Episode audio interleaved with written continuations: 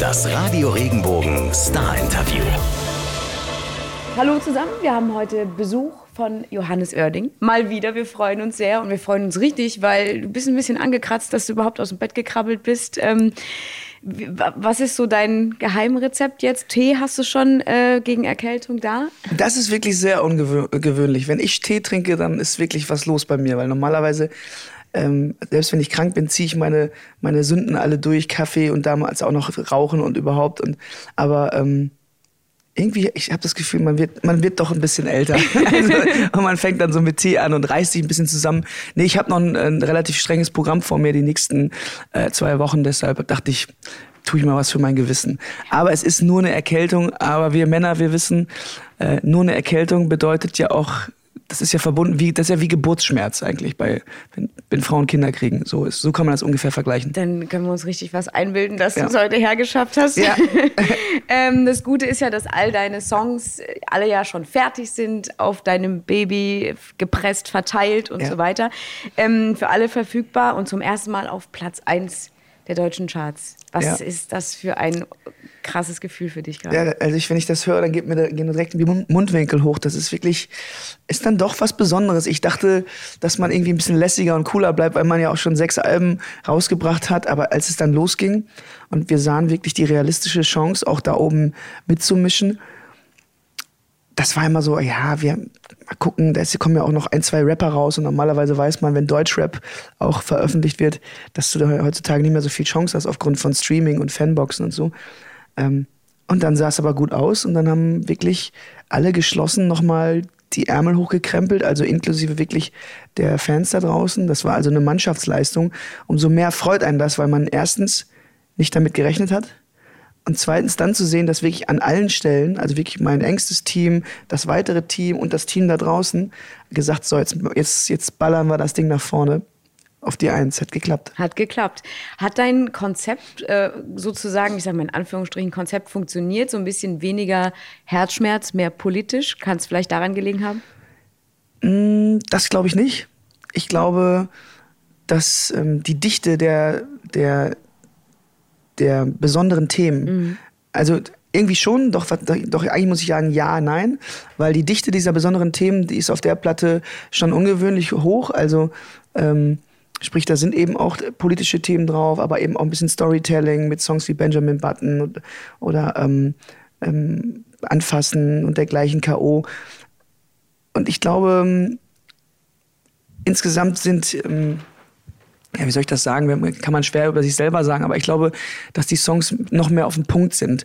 Und wirklich, wir, haben uns wirklich Zeit genommen, um auch wirklich herauszufinden, was haben wir denn noch nicht gesagt, ähm, wo wiederhole ich mich ähm, und was wurde insgesamt noch nicht so oft in Deutschland gesagt, in der deutschsprachigen Popmusik. Und ähm, da kommen halt besondere Songs dann raus, wenn man sich die Mühe macht. Und ich glaube, die Resonanz spricht gerade wirklich für sich, ähm, dass sich diese Arbeit auch ähm, bezahlt gemacht hat. Deine aktuelle neue Single, Alles okay, ähm, klingt vom Titel her immer erstmal positiv, aber vielleicht kannst du noch so ein bisschen mehr die Geschichte, deine Geschichte hinter diesem Song erzählen. Ja, Alles okay ist eigentlich ein schönes Beispiel dafür, Entschuldigung, wie, ähm, wie ich grundsätzlich an, an Songwriting rangehe. Ich versuche eigentlich immer erst von mir so auszugehen, von meinem Gefühl und vielleicht sogar auch von meiner Story. Äh, so habe ich das bei Alles Okay auch gemacht. Also in der ersten Strophe erzähle ich so die ganzen Fails, die mir so in den, im Leben passiert sind und die mir auch irgendwie, irgendwie ähm, äh, Narben hinzugefügt haben oder, oder irgendwie ähm, eher schlechte Erinnerungen, sag ich mal. Um dann wirklich im zweiten Teil eines Songs oder im Ende oder wie auch immer ähm, auch die Leute mit einzubeziehen. Also um wirklich zu sagen, aber wir. Und das hat sich dann nachher so rausgestellt, dass das ganze Album eher so wurde. Also, dass ich, glaube ich, mehr über das Wir singe als über das Ich, was bei den Vorgängeralben eher andersrum war. Mhm. Und alles okay. Ja, es geht um die Dinge, die ähm, in dem Moment, wo sie passieren, einem richtig äh, das Herz zerreißen und richtig wehtun. Also wie ich zum Beispiel in der ersten Strophe sage, irgendwie die erste große Liebeskummer, ähm, eine Schlägerei in der Kneipe, das blaue Auge, ähm, die Songs will keiner hören um, um dann auch in der zweiten Strophe die Leute mit einzubeziehen oder vielleicht sogar die, die ganze ähm, Welt, sag ich mal. Das klingt jetzt pathetischer, als es gemeint ist, aber wenn ich sage, die Schlagzeilen nur voller Hass, ähm, das sind auch so Sachen, die mir wehtun und ich weiß vielen anderen Menschen da draußen auch, was da gerade passiert. Und das ist so ein bisschen die, wenn man überhaupt von einem roten Faden sprechen kann bei dem Album, dann der. Ähm, was sind so rückblickend so deine größten, ähm, naja, ich sag mal, Jugendsünden, klar, Schlägerei in der Kneipe. Was warst du als Jugendlicher oder in der Schule für ein Typ? Wo bist du angeeckt, wo nicht so?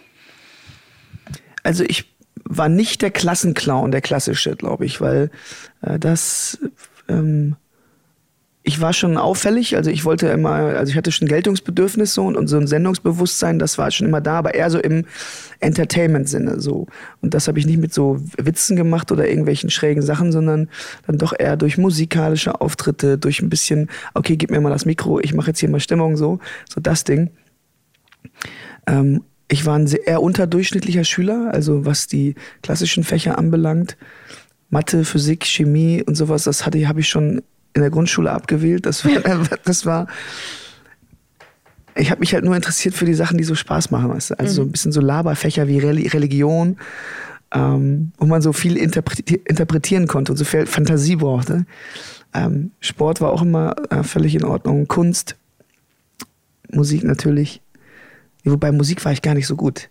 Das war ja also Musiktheorie und das mhm. war aber auch, auch nicht meins so. Wir hatten mal einen, einen Musiklehrer, Herr Nackel, der war auch schon irgendwie 118 oder so.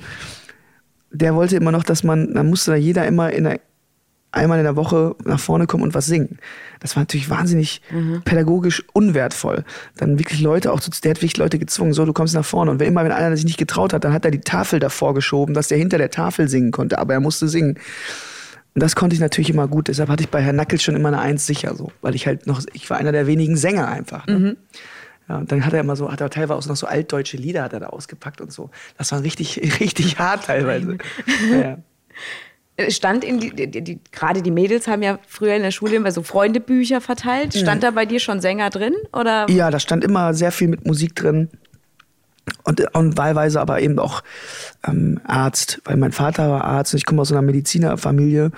Ähm, das war schon immer auch so, ach komm, schreibe ich das mal hin. Äh, das ist ja auch eigentlich ein schöner Beruf. Ich sah mich da auch schon so irgendwie später so mit so einem weißen Kittel singend über, durch, die, durch die Krankenhausflure laufen, bis ich dann irgendwann gemerkt habe, das ist ja mit Arbeit verbunden und mit, mit, viel, mit viel Aufwand, weil ich, mein Bruder hat auch Medizin studiert und habe ich gesagt, nee, so wenig Zeit wie der auf einmal hat, das ist nicht mein Ding, ich mache was anderes. Ähm, Hat es bei dir schon mal so ein, ein, Klassentreffen gegeben? Also ich war jetzt vor einer Woche, glaube ich, zum ersten Mal bei meinem allerersten Klassentreffen. Ähm, gab es das bei dir schon mal? Ja, ich glaube, es gab das. Es gab bislang nur das zehnjährige Abi-Treffen. Das war dann letztlich, wann habe ich den Abi gemacht? 2001? 2001. Ist also auch schon wieder eine Weile her. 2011 haben wir uns, oder 2011, 2012 haben wir uns getroffen. Und ähm, das war, das ist, glaube ich, immer schön und immer auch unterhaltsam und lustig. Die ersten Familien wurden gegründet. Ähm, man kann schon so ein bisschen über seinen Job berichten. Ich glaube, ich war da aber ja noch als Musiker noch nicht etabliert. So. Das mhm. heißt, ach, der, klar hat der eine oder andere mal gesehen, ach, der war schon mal im Fernsehen oder hat mal einen Song im Radio gehabt, aber das war noch nicht, das war noch weit davon entfernt, so wie es heute ist. Also ähm, es ist, ich finde es eher spannender, wenn ich jetzt manchmal auf auf, auf Tour gehe und ich sehe dann im Nachhinein, dass aus meiner ehemaligen Klasse oder äh, Studienkollegen auf meinem Konzert waren, weil sie einfach mittlerweile auch so Fans sind. Das ist wirklich echt äh, dann immer schön. Und wenn ich es schaffe und es vorher sehe und lese oder mich schreibt jemand an, dann lade ich die auch ein und so. Mhm. Dann treffen wir uns backstage. Das ist eigentlich immer ein schöner Moment.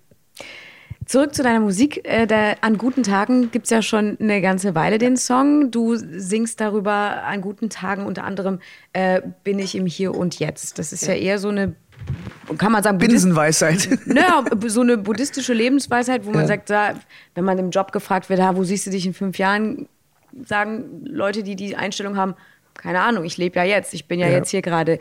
Ähm, und du freu, und so, sich so über die kleinen Dinge im Moment freuen, kriegst du das hin und über welche kleinen Dinge kannst du dich freuen? Ja, ich kriege das hin, denn das ist etwas, was ich zwangsläufig in diesem Job lernen musste.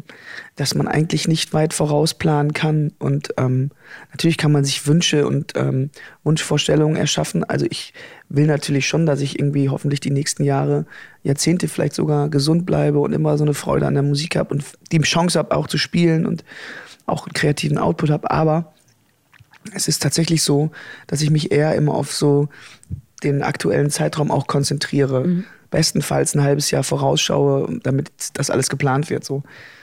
Ähm, und ja, es sind schon so Kleinigkeiten. Guck mal, ich merke das jetzt. Ähm, ich bin Freitag, dann kam dieser Platz 1 so.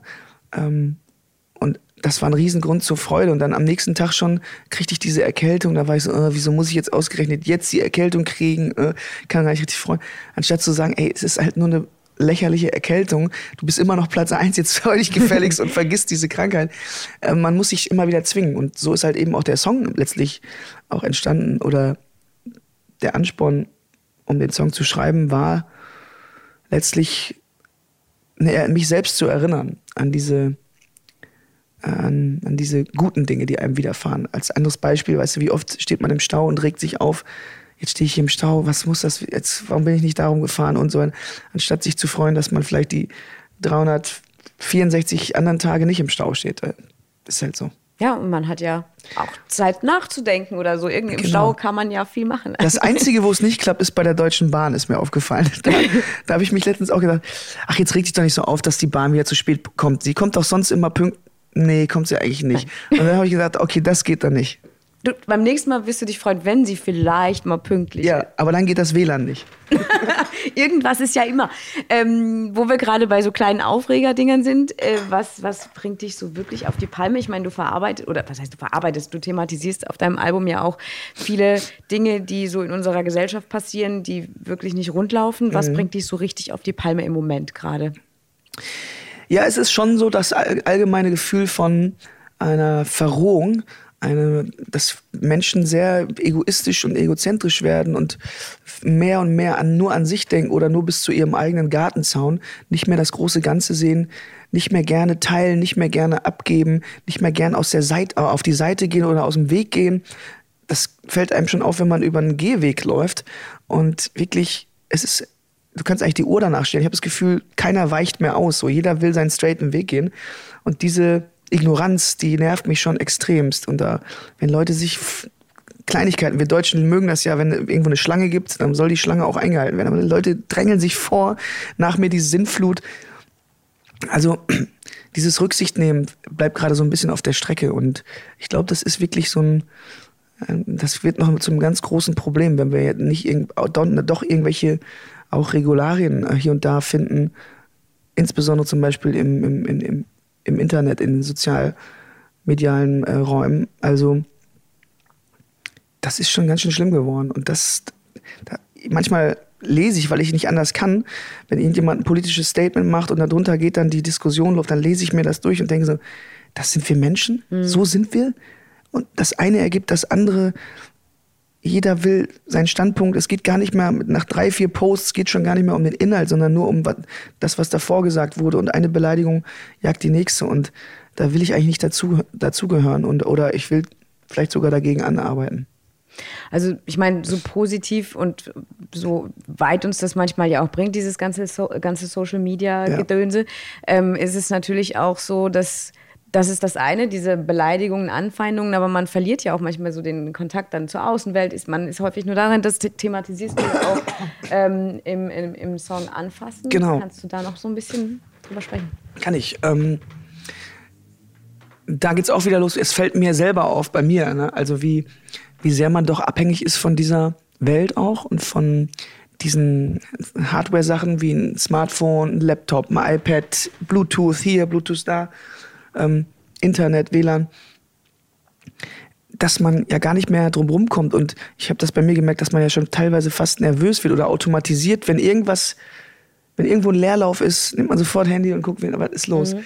Und auch da versuche ich mich zu zwingen zu sagen, jetzt lass es doch mal da und red doch mal wieder mit Leuten. Also, und wir haben jetzt bei uns in der Band zum Beispiel das Ding, wenn wir sehen, dass irgendwie, wir sitzen im Backstage-Raum und alle haben ein Handy in der Hand, dass einer sagen muss, einer, der es als erster merkt, Leute, Handy aus, Handy weg, wir reden wieder. Weil es ist manchmal, sitzen wir da und sind alle am Daddeln. Der eine hat Kopfhörer auf, der andere guckt Netflix, der andere macht Smartphone, der andere macht Instagram, der andere macht eine Story. Es ist eigentlich furchtbar. Mhm. Und du hast gesagt, so schön die Tatsache auch ist, dass du darüber sehr schnell die Menschen erreichen kannst mit einem Klick und einem Swipe. Aber ich glaube, es ähm, eigentlich distanziert es uns eher im wahren Leben, mhm. im analogen Leben. Und in Anfassen rede ich eben davon, dass wir mal die Köpfe wieder hochnehmen. Thema Gehweg auch wieder. Ähm, und ja, uns mal wieder angucken, mal wieder anfassen, mal wieder die Hände schütteln und so halt. Dann würde ich gerne mit dir natürlich über den Song Ich hab dich nicht mehr zu verlieren sprechen. Ein Duett mit der Frau an deiner Seite. Ähm, ein Trennungssong und kein Liebeslied. Das war euch besonders wichtig. Warum? Ja, weil ein Liebeslied wäre dann uns zu kitschig gewesen und das genau das wollten wir ja nicht, also weil wir eben selber dann das nicht mögen, wenn wenn das so over the top ist, wenn dann auch noch irgendwie zwei Verliebte singen dann auch noch irgendwie einen großen Herzschmerzsong, das ist genau die Art von Humor, die wir nicht haben. ähm, und den Trennungssong deshalb, weil wir uns in dem Fall dann wie zwei Interpreten sehen, die die Geschichte halt eben dann von anderen singen. Und hinzu kommt, dass diese Nummer so gar nicht geplant war. Mhm. Also wir wollten, also ich habe den Song geschrieben und habe ihn dann Ina vorgestellt, in, der Hoffnung, dass ich eine Freigabe bekomme ich das immer so mache mit meinen Songs. dann hat sie aber gleich dazu gesungen und wir haben gemerkt, das ist ein gutes, guter Vibe, gutes Gefühl, lass mal ausprobieren. Und dann haben wir das gemacht. Und das Ergebnis zählt, ist wie beim Fußball, ähm, ist ein gutes Ergebnis. Auf jeden Fall. Privat, äh, also, beruflich seid ihr so ein bisschen mehr zusammengerückt, indem ihr diesen äh, Song mhm. zusammen gesungen habt. Privat, glaube ich, schwört ihr immer auch noch auf getrennte Wohnungen und so weiter. Ja. Was ist euer, oder wo siehst du den Vorteil oder den Nachteil bei der ganzen Geschichte? Also ich kenne das selber. Also mhm. ich, ne, so. Hast du getrennte Wohnungen oder lebt ihr zusammen? Genau, getrennte Wohnungen. Äh, wir sind, haben auch einen deutlich höheren Altersunterschied. Ähm, mhm. Von daher, ja, wir, also ich finde das Prinzip getrennte Wohnungen ziemlich gut eigentlich. Ja, ich ähm, werde werd das öfter mal gefragt, um, um, ob das ein Rezept sei. Das ist natürlich nur für uns ein Rezept. Ich mhm. weiß nicht, ob das für andere Menschen funktioniert. Vor allen Dingen schon mal gar nicht, wenn man einen Hund hat oder wenn man Kinder hat. Dann macht es ja überhaupt keinen Sinn. Wir äh, sind aber nicht in dieser Situation, deshalb geht es überhaupt nur. Ähm, und es ist halt so, dass unsere beiden Berufe dann doch eher kreative Berufe sind, die auch viel von zu Hause aus äh, stattfinden, äh, wo man halt eben dann auch nachdenkt und kreativ ist. Und ich glaube, das nervt dann eher, wenn, wenn man da zusammen in der gleichen Welt sitzt und der eine sitzt am Klavier und, und probiert sich aus und daneben will jemand irgendwie ein kabarettistisches Programm schreiben. Ähm, schwierig. Und ich meine, die zehn Jahre geben uns recht, also es läuft gut. Ähm, es gibt keinen Grund, irgendwie das zu ändern. Ähm, und ich mag das eigentlich auch, dass äh, wir beide unsere eigene, eigenen Welten haben weil wir beide auch so Typen sind, wir können gerne alleine sein und wir haben auch gerne unser eigenes Künstlerleben noch so. Also ich lebe da bei mir in meiner eigenen Welt und sie in ihrer und zwischendurch, manchmal treffen wir uns in einer von beiden, aber das ist schon gut so. Ja, ähm, über den Song, wie er entstanden ist, hast du schon gesprochen. Ähm, du hast es schon gesagt, ihr habt keine Kinder, kein Haustier und so weiter, aber du hast gesagt, irgendwo habe ich es gelesen, du bist ein perfekter Helikopteronkel. Wie muss ich mir den denn vorstellen? Ja. Ja, das ist. Also Helikopteronkel muss ja nicht unbedingt was Gutes sein, aber ähm, ich ähm, immer wenn ich vorbeikomme zu meiner Familie, die leben alle noch auf einem Dorf so. Ich habe ja vier Geschwister, mittlerweile acht Neffen und Nichten. Ähm, die freuen sich natürlich alle, weil ich komme immer vorbei und bringe immer Geschenke mit, weil es meistens irgendwelche Anlässe sind, entweder Geburtstage oder aber Weihnachten. Und ähm, dann habe ich auch immer so Bock, für zwei, drei Tage mich richtig mit den Kids auch so beschäftigen. Dann gehen wir Fußball spielen, dann gehen wir angeln, dann ähm, nehme ich die mit ins, ins Stadion, äh, irgendwie nach Dortmund oder ähm, also dann gibt's immer so Highlights, so, die wahrscheinlich die Eltern nicht immer machen mit denen. So, und deshalb bin ich natürlich, freuen die sich immer, wenn ich komme, weil ich die dann, das kriegen bei mir das Rundumpaket mit abends noch zu McDonalds gehen und so weiter, ist natürlich, ich erkaufe mir natürlich auch ein bisschen die Liebe von den Kids, ist ja klar. Aber ähm, anders geht's halt nicht und ich will natürlich, dass die sich auch freuen, wenn ich komme. Geht mir genauso. Ich habe ein achtjähriges Patenkind, ein Mädel. Ja. Da kommt man dann zum Geburtstag, zu Weihnachten oder so, geht man hin und Geschenke, oh, Tante Sarah, alles ist toll. Und ja. dann kann man sie wieder abgeben und bis, man freut sich aufs nächste Mal. So sehe ich das auch, ja. das ist aber auch, kann man auch nur so sagen, wenn man selber keine Kinder hat. Deshalb eben, genau. ähm, ich, ich, man weiß ja mittlerweile, dass es, wenn, sobald man dann eigene hat, dann ist es natürlich auch alles ganz wunderbar und toll. Aber da ich das nicht weiß, vermisse ich es ja auch nicht. Genau. Dein Song Besser als jetzt ist auch wieder ein Song, der sich mit etwas mehr, ja, mit, mit eher schlimmen Dingen beschäftigt. Ich meine, wir beim Radio, wir haben es ja auch täglich mit Nachrichten zu tun. Die meisten sind immer äh, drückend und irgendwie schwer. Und ähm, ja, die, die wirklich was verändern könnten, die machen es anscheinend nicht, hat man das Gefühl in der Gesellschaft. Was, wenn du was verändern könntest, was würdest du ändern? Das ist äh, eine große Frage. Ich glaube übrigens, dass es auch viele Entscheider gibt, die was verändern wollen, aber es, die Systeme sind halt mhm. ähm, wahrscheinlich im Moment falsch oder so eng, dass man einfach kaum die Chance hat. Stichwort Lobbyismus und einfach eine Parteienlandschaft, auch wenn wir mal bei Deutschland bleiben, die es einem einfach, glaube ich, als einzelner Politiker, wenn du noch so idealistisch bist, ähm, schwierig macht, da auch wirklich was zu verändern. Ich hoffe, dass das einfach ähm, natürlich ähm, irgendwann stattfindet. Was würde ich machen? Ich habe das Gefühl, dass ganz, ganz viele Probleme, ähm, die wir heute haben, mit, schon mit Bildung auch zu tun haben. Und deshalb würde ich, glaube ich, wirklich eine extreme Bildungsreform auch anstreben und auch sowieso auch Investitionen in Bildung dass wirklich alle, wirklich alle die gleichen Chancen haben und den gleichen Zugang zu Bildung etc.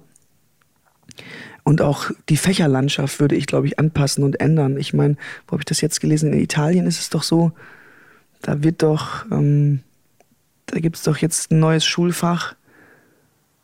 Wie war das denn? Diskutieren oder ethisch diskutieren? Also es gibt, es gibt schon Wege und Lösungen, die gehen jetzt in, in, so, eine, in so eine Richtung, und auch das würde ich zum Beispiel machen, dass man mehr Moral, Ethik, äh, debattieren, diskutieren in die, in, in, in die, in die Schullandschaft mit reinbringt, schon in jungen Jahren.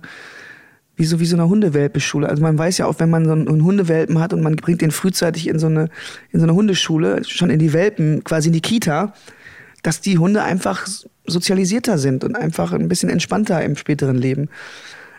Das würde ich, glaube ich, auch für dieses Land sehen oder vielleicht sogar für da, wo es überall möglich ist. Ist aber schwer für mich, ich habe ja auch keine Kinder, zu sagen, ich bin für Kita-Pflicht oder so. Oder jeder muss in, sollte in die Kita. Wie so eine Schulpflicht, Kita-Pflicht.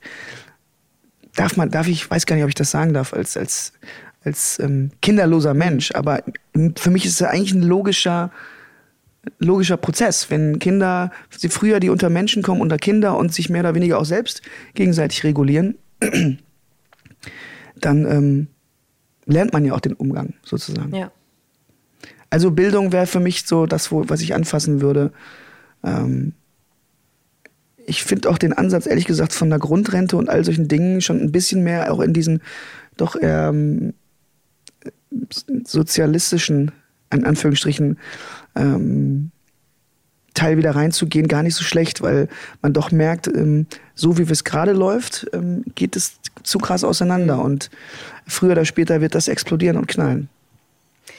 Kommen wir von einem sehr schweren Thema zu etwas hoffentlich Positiven nochmal. Jetzt äh, die Vorweihnachtszeit. Ähm, da hast du deinen Fans ja jetzt nochmal quasi ein zusätzliches Geschenk gemacht mit deiner Truppe von Sing meinen Song. Nächste mhm. Woche Dienstag, 26. Genau. November kommt es raus. Ähm, was, was erwartet die Leute, die die Staffel gesehen haben oder auch nicht oder wer dieses Album kauft? Was machst du drauf und was erwartet die Fans? Also die Sendung wird, glaube ich, wieder sehr spannend, also die dazugehörige Sendung. Ähm, ist wieder viel passiert, war auch sehr lustig ein bisschen Quatsch gemacht, Glühwein getrunken und wie das dann so ist. Äh, auf einmal sitzt man dann mit so einem lustigen äh, Weihnachtspullover da und irgendeiner, irgendeiner von uns Trotteln muss doch wieder die Weihnachtsmütze aufziehen, ob man will oder nicht. Ähm, aber vor allen Dingen sind halt wirklich wieder schöne Songs entstanden. Ich habe das Gefühl, dass auch da die Musik, das musikalische Level wieder sehr hoch ist und alle sich extrem Mühe gegeben haben, auch gerade die schönen Duette äh, zu singen. Also wir haben auch gemeinsam äh, da uns wirklich was überlegt das wird eine schöne Weihnachtsparty, so, so, so hieß das ja, weil äh, Weihnachten ist ja noch ein bisschen hin. Ja, also ich und die, die Songs, die rauskommen, also ich freue mich da echt drauf. Ich habe äh, auch einen Song neu, neu, dafür geschrieben, deshalb freue ich mich auch. Ähm, bin gespannt, wie der zum Beispiel ankommt, dass ich da ähm, einfach mal einen, wieder einen deutschen Song, der in die Weihnachtszeit passt, habe ich auch noch nie gemacht, geschrieben habe. Mal gucken. Ähm, Stichwort Weihnachten, wie sieht die Zeit bei dir zu Hause aus? Wie verbringst du Weihnachten? Also ich bin eher so Grinch-mäßig unterwegs Weihnachten. Also ist es eigentlich gar nicht so ein Fest, was mir, ich sag mal, was ich jetzt auf, aus seinem christlichen Sinne brauche. So. Auch dieses ganze Klimbim und Weihnachtsbeleuchtung, Kerzen, Tannenbaum ist auch nicht meins. Deshalb zu Hause bei mir gibt's sowas auch nicht.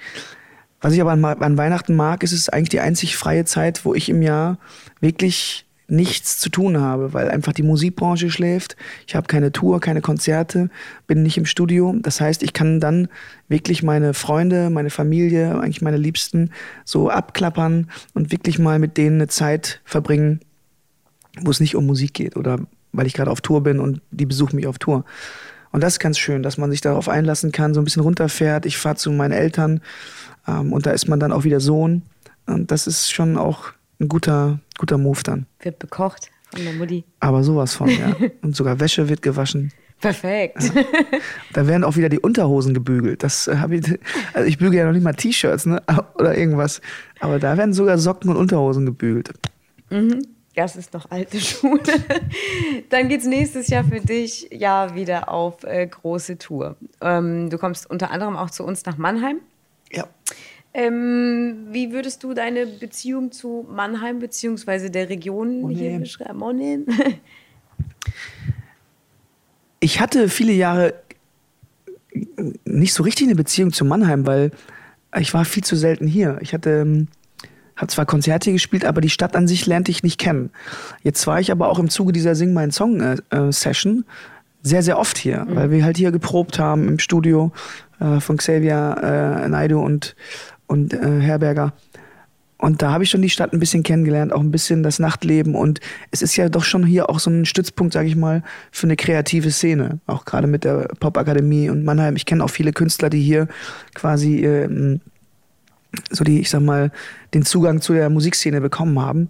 Deshalb ähm, finde ich die Stadt eigentlich spannend, auch gerade als Musiker. Und ähm, ich weiß zum Beispiel jetzt, dass, glaube ich, auch das Kapitol, auch, glaube ich, schon aus, nee, wir sind gar nicht im Kapitol, wir sind in der Feuer, auch schon ausverkauft ist. Das spricht einmal mehr für den guten Musikgeschmack auch von Mannheim. ähm, nächster Schritt dann SAP Arena. Ähm, nee, und ich ähm, freue mich einfach, dass ähm, ähm, hier von Konzert zu Konzert auch alles gewachsen ist und die Leute so mitgegangen sind, die Reise. Bis März ist es noch ein bisschen hin. Was, ähm, wenn man jetzt vielleicht doch noch das Glück hat, irgendwie reinzurutschen zu dem Konzert in Mannheim, wo sagst du, ähm, sollte man sich dein Album nehmen und das auf jeden Fall hören, damit man ausgestattet ist für diesen Tag? Wo, wo man das hört? Ja, am besten so, wo man, wo du sagst, ja, da hört man mein Album am besten, da ist gut ich bin ja jemand, der im Auto sehr gerne Musik hört. Ne? Also dann bewusst auch manchmal mit dem Auto. Shame on me, Ökobilanz, aber manchmal bewusst mit dem Auto ein paar Runden fährt, um halt Musik zu hören über die Anlage, die ich kenne. Und ich gebe es auch zu, dass der einzige CD-Player in meinem, in meinem Leben, der ist in meinem Auto. Ähm, das mag ich immer sehr, weil man ist so für sich und vielleicht stellt man sich auch sogar irgendwo hin, wo man einen schönen Ausblick hat. Ich weiß nicht, wo das hier in Mannheim sein könnte, aber bei uns in Hamburg stehe ich immer an der Alster. Das ist mhm. ähm, der, der, der, große Teich in, in, in, dem Herzen unserer Stadt. Und da kann ich mich wirklich voll auf die Musik konzentrieren. Und dann höre ich mir auch gerade, wenn neue Musik rauskommt, jeden Freitag höre ich mir gerne da neue Musik an und höre die auch, versuche die auch bewusst zu hören. Ist vielleicht auch was für Stau oder wenn die Bahn zu spät kommt. Genau. und dann hört man einfach an guten Tagen und dann ist die Welt wieder in Ordnung. So einfach ist es. So einfach ist das. Ein schönes Schlusswort. Ich freue mich sehr, dass du da warst. Dankeschön. Danke auch. Dankeschön. Wenn dir der Podcast gefallen hat, bewerte ihn bitte auf iTunes und schreib vielleicht einen Kommentar. Das hilft uns sichtbarer zu sein und den Podcast bekannter zu machen. Dankeschön.